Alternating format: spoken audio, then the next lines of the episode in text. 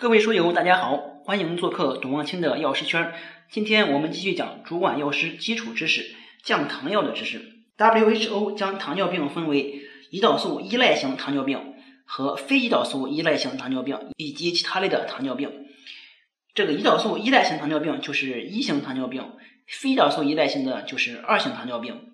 这节的知识点呢，主要有两块，一类呢就是胰岛素，一类呢是口服降糖药。我们先看胰岛素，人的胰岛素呢含有十六种五十一个氨基酸，它是由二十一个氨基酸的 A 肽链与三十个氨基酸的 B 肽链以两个二硫键联合而成。胰岛素制备工艺包括由动物胰腺提取、适当纯化猪胰岛素、酶修饰、重组 DNA 技术等，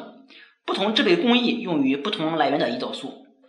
单方胰岛素呢是经过凝胶过滤处理之后的胰岛素，单组份胰岛素是经过凝胶过滤处理之后的胰岛素，再用离子交换色谱进行纯化，可进一步降低胰岛素原的含量，并能除去胰岛素衍生物和胰多肽的污染。胰岛素类似物是利用重组 DNA 技术，通过对人胰岛素的氨基酸序列进行修饰，生成一类胰岛素。具有与普通胰岛素呢不同的药代动力学特性，因而延长或者缩短了胰岛素的作用时间，比如赖普胰岛素、门冬胰岛素、甘精胰岛素等。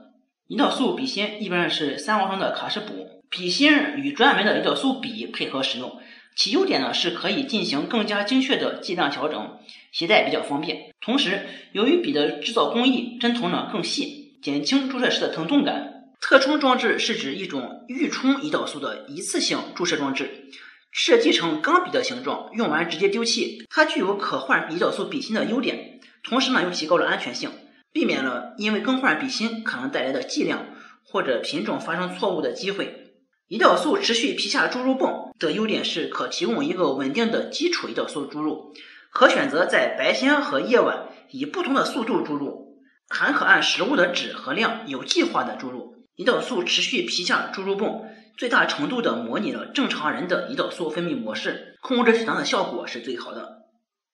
接下来是口服降糖药，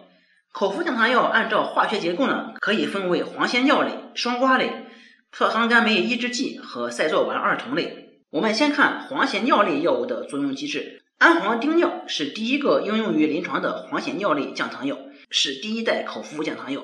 但是副作用较多。特别是对肝脏的毒性呢比较大，因此呢已经被停用。第二代降糖药的活性明显提高，主要药物呢有格列本脲、格列齐特、格列吡嗪、格列喹酮和格列波脲等。其特点呢是吸收迅速，与血浆蛋白的结合率高，作用强，长效，毒性低。黄仙脲类降糖药对正常人和糖尿病患者均有降糖作用，因为它主要是通过与胰岛 B 细胞膜的受体结合，从而促进胰岛素的释放。下面我们看双胍类药物。双胍类药物的代表就是二甲双胍，它并不促进胰岛素的分泌，它的作用机制呢是通过促进脂肪组织摄取葡萄糖，使肌肉组织无氧酵解增加，增加了葡萄糖的利用，拮抗胰岛素因子，减少葡萄糖经消化道吸收，使血糖下降。阿尔法糖苷酶抑制剂的代表呢就是阿卡波糖和福格列波糖，它主要有降低餐后高血糖的作用，临床上用于治疗一型和二型糖尿病患者。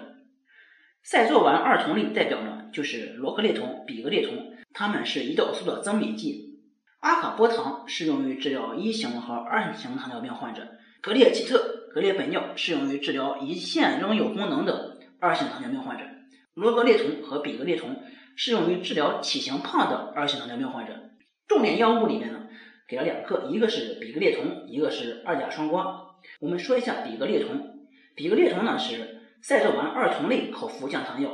临床上用于治疗二型糖尿病，可与饮食控制和体育锻炼联合，以改善控制血糖。比格列酮呢可以单独使用，当饮食控制、体育锻炼和单药治疗不能满意控制血糖时呢，也可以和黄脲、二甲双胍以及胰岛素联合使用。